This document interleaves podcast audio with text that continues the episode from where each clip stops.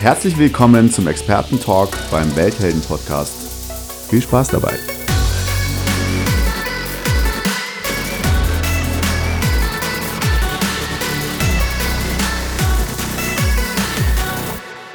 Hallo und herzlich willkommen und schön, dass du dabei bist. Zum einen haben wir heute da Vanessa Alward, Psychologin, transaktionsanalytische Beraterin. Das hört sich schon mal vielversprechend und toll an. Sogar Dozentin an der Bayerischen Eliteakademie und vor allem Expertin für das Thema Growth Mindset. Und Growth Mindset, das ist das Thema, das wir heute haben werden. Und ich habe schon im Vorfeld gehört, da gibt's diverse Ansichten zu dem Thema, aber dazu kommen wir gleich dazu.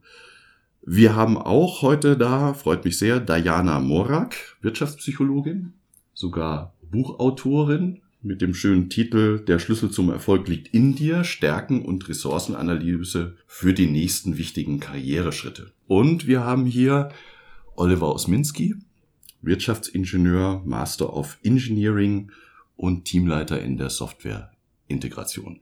Richtig? Richtig. Genau. Wunderbar, herzlich willkommen.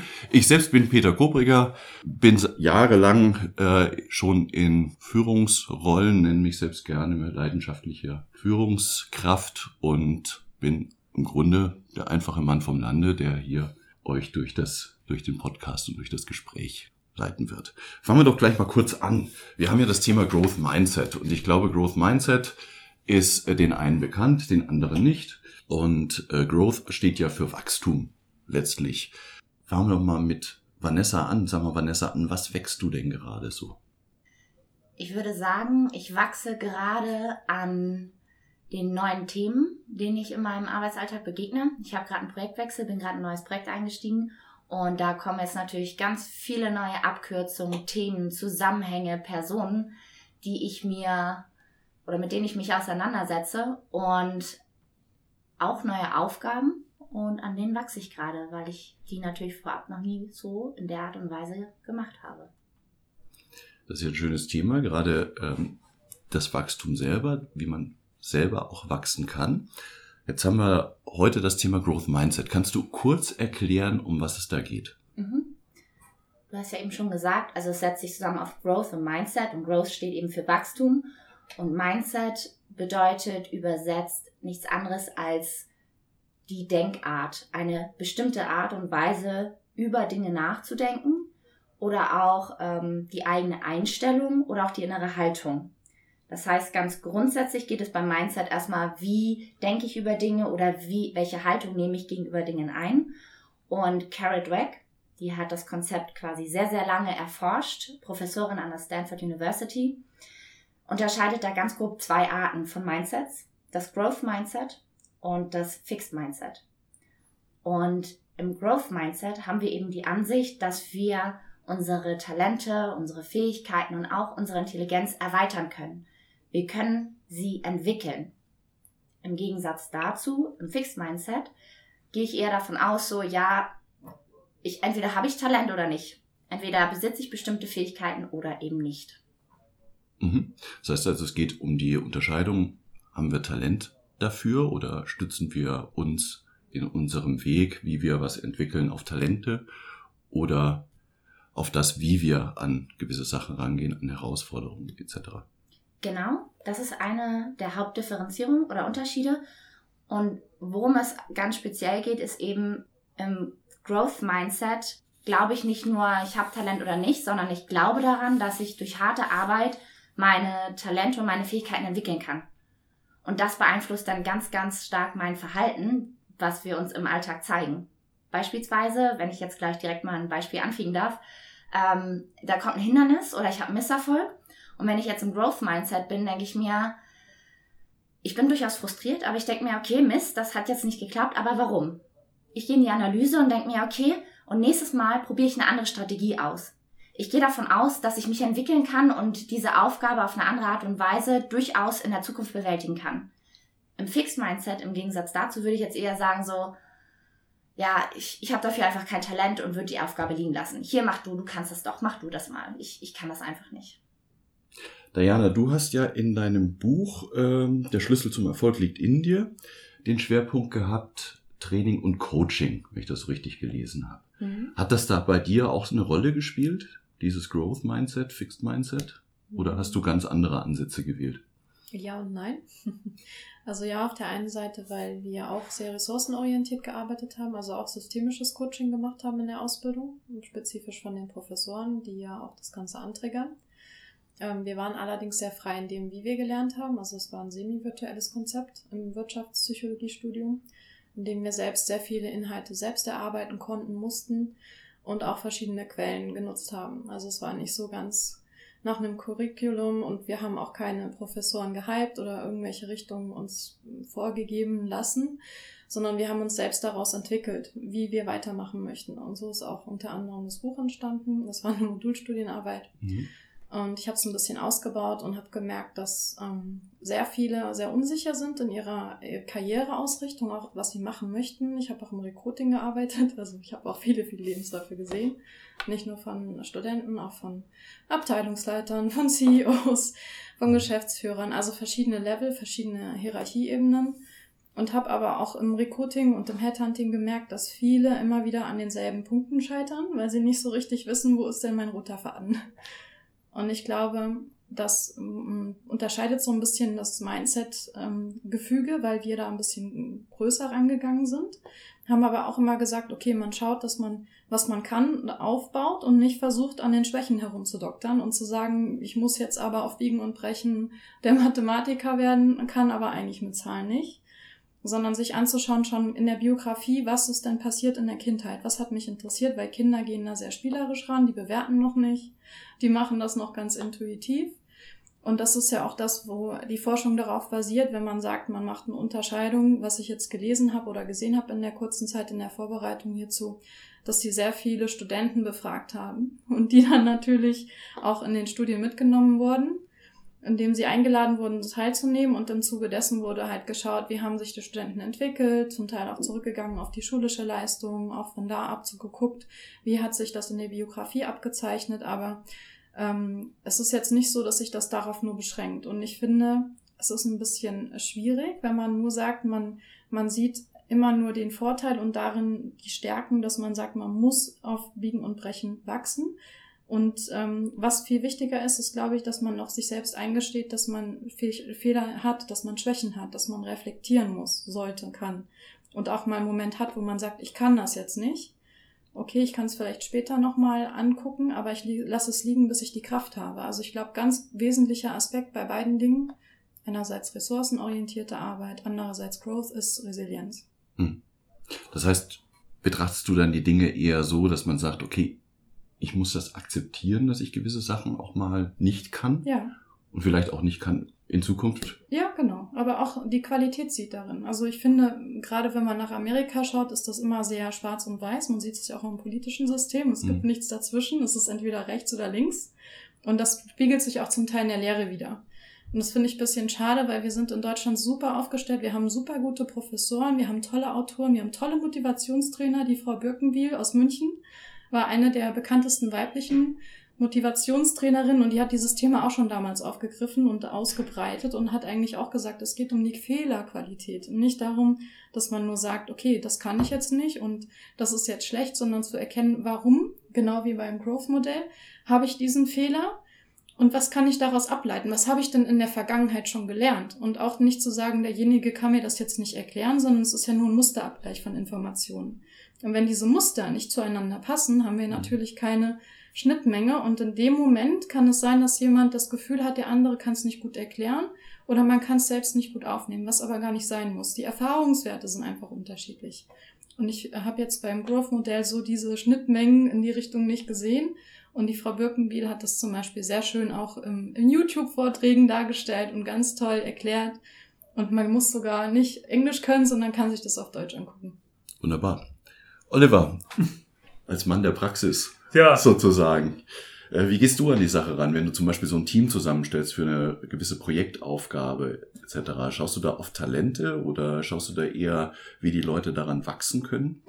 Also es ist schwierig natürlich, man kennt vielleicht die Leute auch noch nicht alle so genau, um jetzt jedes einzelne Talent wirklich zu kennen. Deswegen, nein, es ist natürlich, man traut den Leuten zu, daran zu wachsen. Man gesteht ihnen dann aber insbesondere natürlich auch ein, daran wachsen zu dürfen, wenn mal ein Fehler passiert.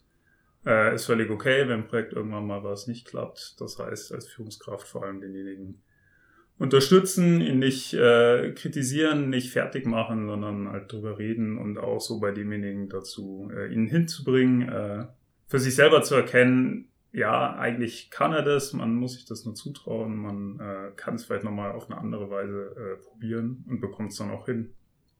Ist in der Praxis immer etwas, etwas komplizierter. Ich habe halt dann keine Studenten oder Kinder, mit denen ich das äh, lange probieren kann, sondern äh, Leute, die im Team sind, Leute, die ich zwar auch selber eingestellt habe, aber die ich jetzt auch nicht unendlich formen kann. Da geht es dann wirklich eher darum, einfach ja, sie zu unterstützen und das Beste aus sich auszuholen und sie eben einfach zu motivieren, Fehler vielleicht auch zu tun und eben einzusehen. Man kann daran wachsen, man kann daran lernen. Hm, jetzt ist diese Fehlerkultur, die habe ich jetzt bei euch beiden ja auch gehört, ein ganz wichtiger Punkt, dass man einfach auch Fehler zulässt und aus den Fehlern dann lernt. Ist das im Projektalltag nicht schwierig, wenn ich dann einen Fehler gemacht habe und mit dem Kunden im Dialog bin und erklären muss, warum dieser Fehler denn jetzt wichtig und gut ist? Es ist ein Unterschied, ob man das für sich selber erkennt, dass der Fehler wichtig und gut ist, oder ob ich jetzt zum Kunden renne und sage, ich habe da äh, Mist gebaut, aber ich bin daran total gewachsen. Ich glaube, das interessiert den Kunden am Ende tatsächlich nicht. Das ist äh, schon eine interne Geschichte, das äh, kläre ich mit den Leuten, das klären die Leute für sich selber. Am Ende äh, kommt auch dem Kunden gegenüber ein Ergebnis dabei raus, äh, vielleicht in der zweiten Schleife, aber damit äh, kann man trotzdem punkten. Sicher ist es natürlich eben einfach die Frage, mit wem rede ich denn über diese gemachten Fehler? Das sollte dann doch intern bleiben. Mhm. Wenn wir jetzt äh, so ein bisschen schauen, wir hatten ja gerade das Plädoyer, das nicht schwarz und weiß zu sehen, das Ganze, also die eine Methode und die andere Methode gegeneinander auszuspielen, sondern eher die Verknüpfung zu finden, so hatte ich das verstanden. Mhm. Schließt das eine das andere aus, Vanessa? Oder bist du eher der Meinung, dass man sagt, okay, man sollte sich auf eine Methode letztlich äh, konzentrieren, auf eine Möglichkeit? Ähm, das Growth Mindset sagt jetzt nicht, ja, mit dem Growth Mindset können wir alles schaffen. Wir können Hochleistungssportler werden oder der neue Albert Einstein oder sonstiges. Nein. Gleichzeitig geht es darum, wenn ich ein Ziel vor Augen habe. Beispielsweise Michael Jordan wird auch oft als äh, prädestiniertes Beispiel herangezogen. Er wollte unbedingt Basketballprofi werden und anfangs wurde er sogar von seinem Wunschcollege abgelehnt. Aber er hat dann so viel investiert, weil er dieses Ziel vor Augen hatte. Er wollte da hinkommen, dass er jeden Tag viele, viele Stunden in sein Training investiert hat und sich Schritt für Schritt so weiterentwickelt hat, dass er sein Ziel erreicht hat. Wenn ich jetzt aber eine Aufgabe vor mir habe und einfach aus der Analyse herausziehe, so ja, das ist einfach nicht meins und ich habe da auch keine Freude dran, ich möchte nicht die neue Mathematikprofessorin oder sonstiges werden, dann ist das völlig legitim zu sagen, und diesen Weg gehe ich nicht weiter.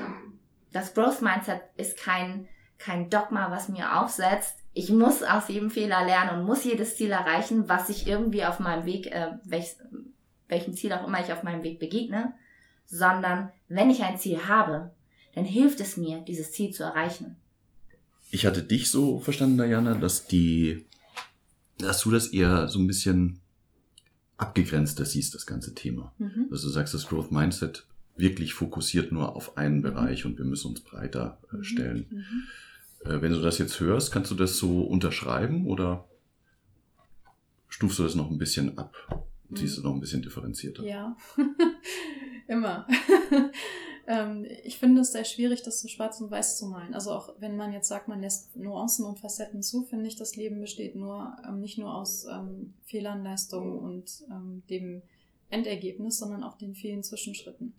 Und ich glaube auch, dass Menschen, die erfolgreich sind oder erfolgreich sein werden sollen oder auf dem Weg dorthin schon gutes Potenzial mitbringen, immer auch Verbindungen brauchen, Netzwerke brauchen. Weil jemand, der nicht in dem richtigen Umfeld ist, kann auch nicht wachsen. Ja, also jemand, der nicht die finanziellen, ähm, zeitlichen und menschlichen Ressourcen hat, wird sehr wahrscheinlich nicht genauso erfolgreich sein können wie jemand, der das alles zur Verfügung hat. Und das fängt schon bei der Kinderstube an, geht dann weiter im Beruf, da braucht man auch Unterstützung, geht im Studium weiter. Und ich gehe sogar so einen Schritt weiter und sage ganz oft, es ist auch einfach Zufall. Entschuldigung, also das ist vielleicht ein bisschen zu ähm, plakativ, aber da, dass ich jetzt hier sitze, ist halt ein Zufall, weil vielleicht in den Bewerbungsgesprächen davor keiner da war, der besser war als ich. Hat sich halt so ergeben. Ja, dass ich den Abschluss habe, den ich habe, hat sich vielleicht auch ergeben, weil ich vielleicht Themen gewählt habe, die, die spannender waren als bei anderen Menschen oder die einen Professor besonders angesprochen haben in dem Moment, der mich bewertet hat, der mich befördert hat weil er mir ja gewisse Fähigkeiten zuschreibt oder sich damit identifiziert. Und ich finde, das spielt eine große Rolle. Und da sind wir wieder beim Abgleich von Erfahrungen und Mustern, dass wir irgendwie pingen und immer finden müssen in Organisationen genauso, dass wir einfach die Möglichkeit haben, das auszuleben, was wir sind. Und deswegen auch die Organisation an sich einen großen Stellenwert hat bei diesem ganzen Gedanken. Wenn das nicht gefördert wird in der Organisation, dann kann der Mensch selber noch so interessiert daran sein, passiert nichts. Das ist ja genauso wie mit dieser Wunschakademie oder ähm, Oprah wurde auch gefeuert am Anfang, weil sie nicht in diese Organisationsstruktur gepasst hat. Genauso mit Schulen. Man kann auch in die Schulstruktur nicht passen, muss man sich eine neue Schule suchen, ein neues Umfeld. Ich finde, man muss das immer in einem sehr großen Spektrum betrachten, auf einer Metaebene und nicht nur auf den Einzelnen so eingehen. Was bedeutet das jetzt eigentlich, wenn wir in unsere tägliche Arbeit schauen? Wir haben jetzt grob skizziert, was wir unter Growth Mindset, unter äh, den verschiedenen Kombinationen darunter auch verstehen, wie es so in der Praxis momentan läuft. Seht ihr hier einen Weg, man sagen müsste, hier muss sich was in unserer täglichen Arbeit ändern? Also anknüpfend auch an das, was Diana eben gesagt hat, da stimme ich dir absolut zu. Das Umfeld spielt definitiv eine Rolle. Und auch die Carol Dweck, also die kommt, hat sehr, sehr viel Forschung gerade in Schulen betrieben und wie eben auch Feedback gegenüber Schülern formuliert sein muss, damit sie motiviert sind, weiter an der Sache dran zu bleiben. Von dem her absolut richtig, also in meinen Augen richtig, ja, das in, am Individuum selbst kann man ansetzen. Ich an mir kann ansetzen. Ich kann mir Zeit zum Reflektieren nehmen und überlegen, hey, wie gehe ich denn mit Fehlern, mit Misserfolgen um, mit schwierigen Situationen? und auf meine innere Stimme hören. Also das klingt jetzt so ein bisschen, also das sind vielleicht Begriffe, die nicht jeder immer tagtäglich verwendet, aber diesen inneren Quatsch, wie auch Jens Korsen, auch ein äh, Psychologe ihn nennt, das ist dieses, was losgeht, wenn wir in unserem Kopf, wenn irgendetwas passiert, zum Beispiel, oh, ich wusste, dass ich das nicht hinkriege. Das sprechen wir nicht aus, aber wir denken es. Und das ist der erste Schritt, sich dessen bewusst zu sein wenn ich eine Deadline nicht eingehalten habe oder ähnliches? Wie denke ich darüber? Und erst wenn mir etwas bewusst ist, kann ich sie auch ändern. Das heißt, ich kann, das ist dieser Aspekt, wo ich an mir ansetzen kann. Ich mache mir bewusst, wie ich mit Fehlern und Misserfolgen oder auch Herausforderungen umgehe und gehe bewusst in das Growth Mindset, okay, das ist jetzt herausfordernd und gleichzeitig kann ich daran wachsen. Ich suche mir Hilfe, Unterstützung, gehe auf meinen Teamleiter zu und gucke, wie ich Schritt für Schritt mich dem Ziel nähere. Und das andere ist das Umfeld. Aber du wolltest was sagen, Peter. Genau, für mich hört sich das so ein bisschen an wie äh, die glückliche Welt. Ja, mhm. es ist alles wunderbar, schön, die Sonne scheint. Ich habe einen Fehler gemacht, egal, ich kann es trotzdem schaffen. Hurra, Chaka, ich mach das. Mhm. Ist das wirklich so einfach? Nö. Ähm, nein, also Growth Mindset sagt auf keinen Fall, hurra, jetzt ist alles wunderbar, ich habe keine Probleme mehr, mir geht's nur noch blenden und jeder Fehler ist die pure und reinste Freude, sondern ich werde trotzdem frustriert sein, natürlich. Und man darf sich auch ärgern. Es ist nur die Frage, wie gehe ich dann im nächsten Schritt weiter? Schmeiß ich hin und sag so, so, das war's, kein Bock mehr.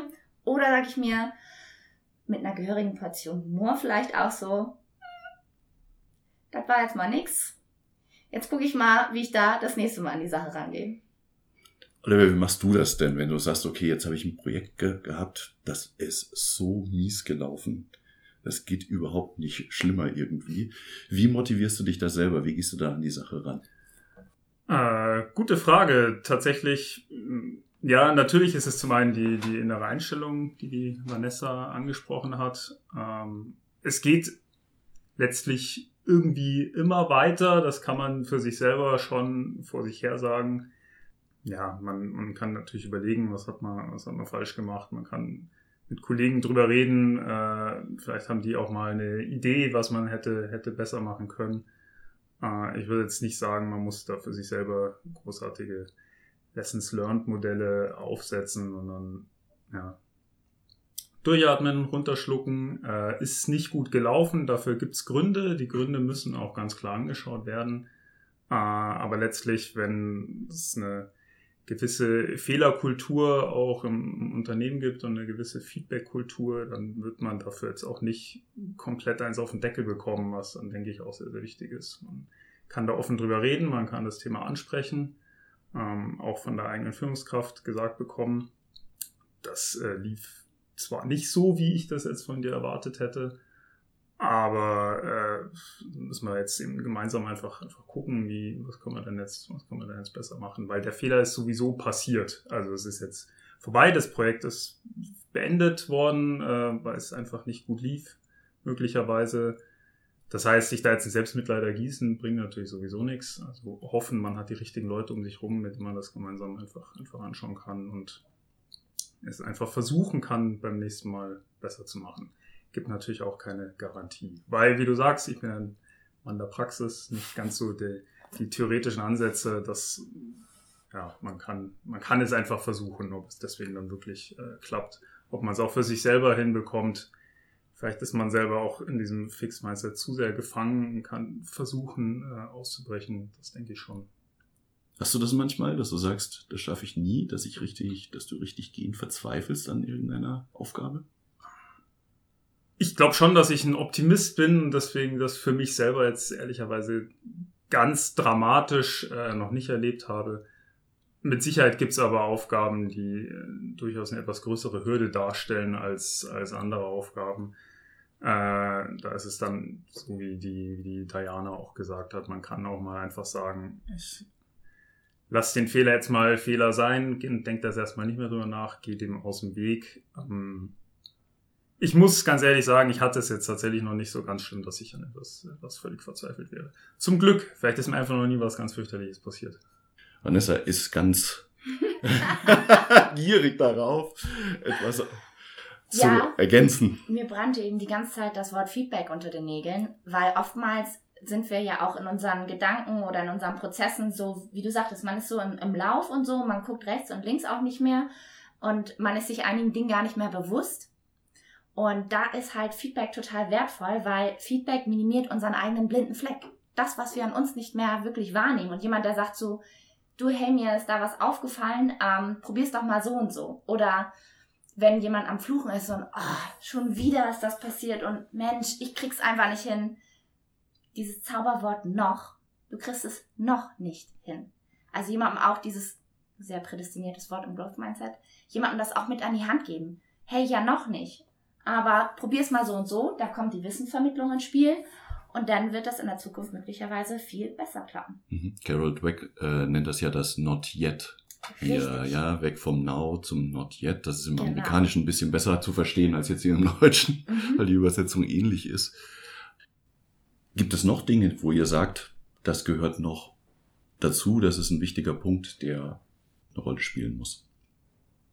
Einer Aspekt, den ich gerne nochmal aufgreifen würde, ist die Reflexion, die ich vorhin schon angesprochen hatte. Also sich tatsächlich mal Zeit dafür nehmen und darüber nachzudenken, hey, wie ist es denn gelaufen und wie bin ich damit umgegangen und was kann ich für mich daraus ziehen? Und genau sich das bewusst machen, diese Erlebnisse, dass man wachsen kann. Weil Erlebnisse sind nicht von der Hand zu weisen. Ist eine Tatsache, das passiert, das haben wir gesehen, erlebt. Und genau das stärkt das Growth Mindset. Aber dafür müssen wir uns auch erstmal Zeit nehmen sich das nochmal bewusst zu machen. Gut, das heißt also Selbstreflexion, Wissensausgabe, äh, Feedback. Ich würde noch reinbringen Verantwortung. Verantwortung? Mhm. Das geht ganz stark in Richtung ähm, Selbstverantwortung, ganz klar. Dieses, ne, wie geht's mir gut, wie muss ich für mich sorgen, aber auch in Bezug auf die Führungskräfte. Ähm, dass einfach geschaut wird, wie, wie geht es meinem Teammitglied? Ist das die richtige Aufgabe? Sind das die richtigen Menschen? Sind das die richtigen Arbeitsbedingungen? Ne? Das sind Dinge, die sollte man immer auch mit bedenken in jedem Kontext. Also klar, ein paar Sachen können wir nicht ändern, die sind vorgegeben. Das kann man nicht von heute auf morgen verändern, aber man kann auf spezifische Dinge Rücksicht nehmen. Es gibt Menschen, die sind total extrovertiert, die lieben das, die müssen im Großraumbüro rumrennen, sich mit tausend Leuten beim Kaffee austauschen. Die brauchen diesen Input. Und dann gibt es Leute, die sind so introvertiert und die brauchen die Ruhe. Die müssen mehr Mobilarbeit machen können, weil die einfach Ruhe brauchen. Das ist anstrengend für die, wenn die ständig mit anderen Leuten müssen. Und dann auch entsprechend gegenüber dem Kunden. Ist der Kunde passt der zu diesem Menschen? Ist der, ist der Kunde jemand, der draufhaut? Brauche ich da jemanden im Team, der resilient ist, der das aushält? Oder ist das jemand, der jetzt beispielsweise sehr nett ist als Einstieg, wo ich weiß, der Kunde ist sehr, sehr nett und sehr, ja, strukturiert beispielsweise in der Arbeitsweise und bringt da eine gewisse Ruhe schon von sich aus rein. Und das ist vielleicht jemand, der gut passt, der neu ins Team kommt, dass der erstmal so ein Projekt bekommt, bevor er so überfallen wird mit, oh, jetzt hast du 5000 neue Herausforderungen, viel Spaß damit. Ja. Mhm. Ist das, sind das eurer Meinung nach Aufgaben, die von oben kommen müssen? Das heißt also, ist das etwas, was ich als Führungskraft bereitstellen muss? Ist das etwas, was ich als Mitarbeiter selber in die Hand nehmen kann?